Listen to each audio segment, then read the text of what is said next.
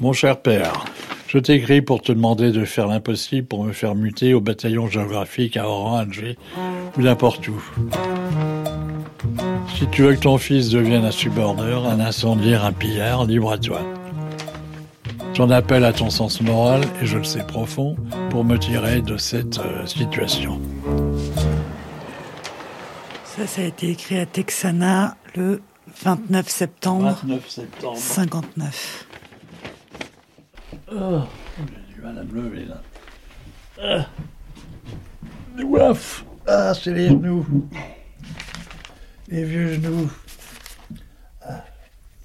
Votre quotidien, vous, c'était c'était quoi? J'allais à l'infirmerie parce que le- quand on n'était pas en opération, ben, j'étais infirmier opérationnel, je partais avec tout le monde.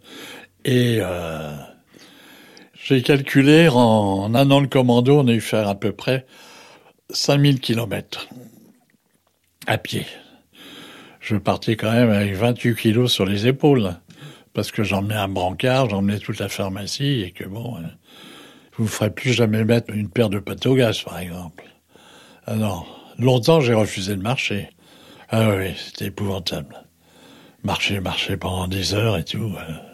Dans le froid, la, pluie, euh, la chaleur. Et dans des montagnes, et ça monte, ça descend. C'était pas du tourisme qu'on faisait. Et donc, le reste du temps, j'étais à l'infirmerie, je travaillais à, l'AMG, on faisait de l'assistance médicale pour les gens du coin.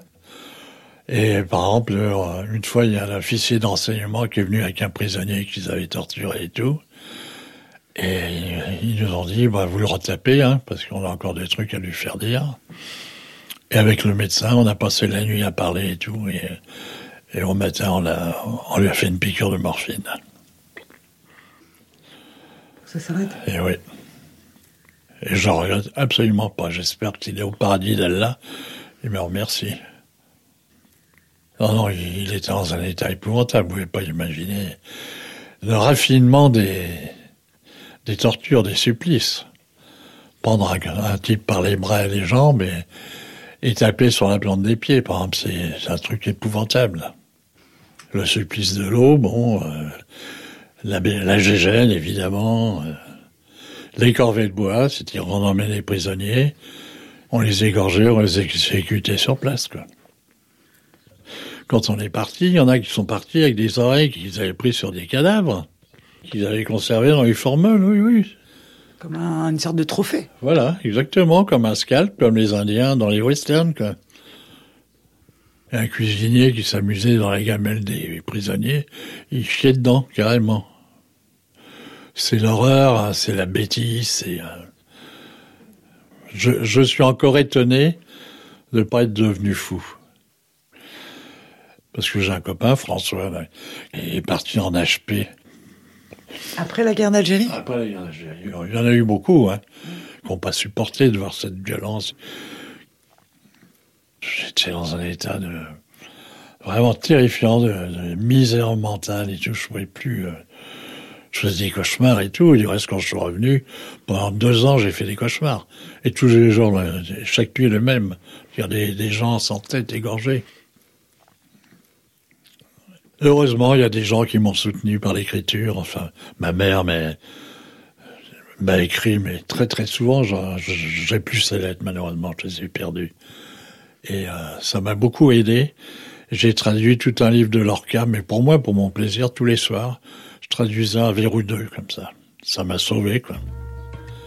Je me suis dit, il faut que je tienne, et je témoignerai. Et toute ma vie, j'en ai témoigné, quoi. Ma chère petite maman, crois-tu que je pourrais être fier d'avoir fait la guerre?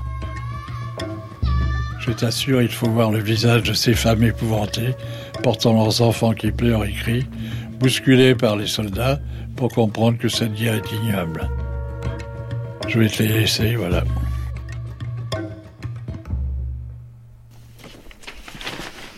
Vous êtes reparti quand alors du coup d'Algérie? Fin octobre 1960. Et donc, on est arrivé à Paris, il faisait froid, je grelottais. À 6 heures du matin, je suis arrivé, mon père m'a ouvert la porte, c'est là qu'il m'a dit cette phrase que j'ai encore là. Pas de galon, pas de décoration. C'était la première phase d'accueil. Et euh, il m'a dit, bon, les vacances, c'est fini. Et donc, j'ai repris le boulot le 2 novembre. Et donc, moi, je suis rentré à l'imprimerie. Bon, j'étais dans un état encore de...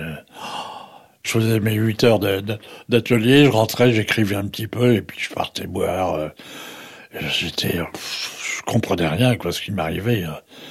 J'essayais de parler avec mes copains, qui étaient tous euh, plutôt d'obédience communiste, euh, cégétiste, et quand je leur racontais, ils me disaient, mais t'en rajoutes, c'est pas possible et tout. Euh. Personne ne me croyait. Moi, j'avais l'impression, oui, d'être un mort-vivant dans cette histoire.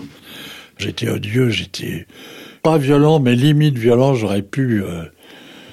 ah, j'aurais... je sais pas. Mais vraiment, on peut pas imaginer la colère qui m'habitait à l'époque. C'était et la haine et surtout l'incompréhension. Quoi. C'était ça qui me mettait en colère. Les gens refusaient l'évidence. Quoi.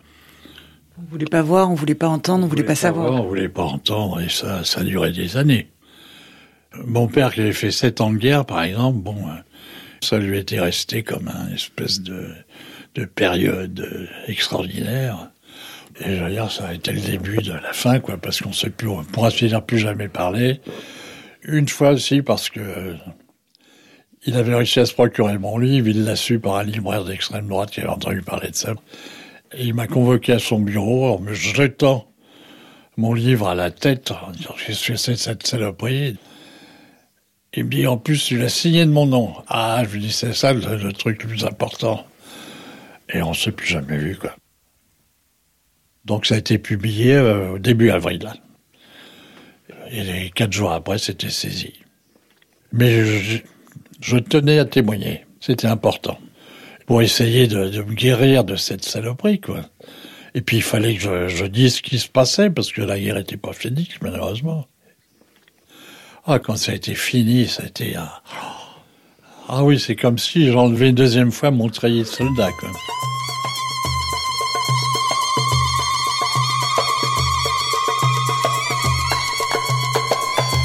Je me suis reconstruit, j'ai fini mon apprentissage.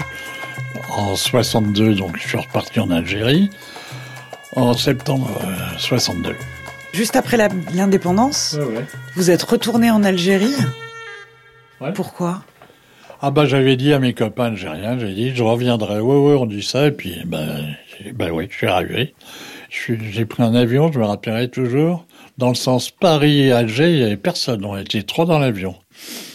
Et le, lendemain, je suis monté à Tixena où j'ai retrouvé le village où j'avais été pendant un an.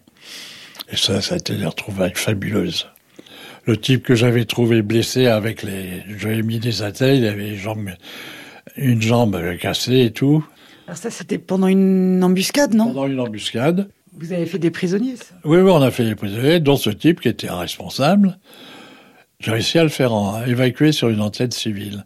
Donc il s'est retrouvé à l'hôpital de Gigeli, après je sais plus où il est allé.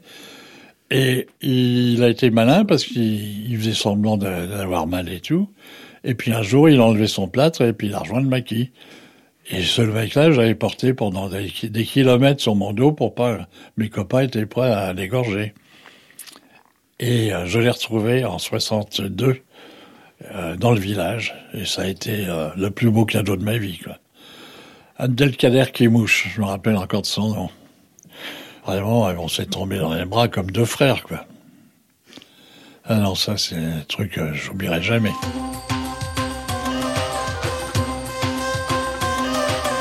Après l'Algérie, tout ce qui allait venir, c'était du velours. Ça fait 61 ans que ça dure, 61 ans de velours, et j'espère que ça va durer encore un peu plus. Et vraiment, c'est ce qui m'a permis d'avancer, d'avoir cet optimisme. C'est ce qui a déterminé tout le reste de ma vie, c'est-à-dire toutes les bagarres que j'ai pu mener après. C'est en fonction de ça.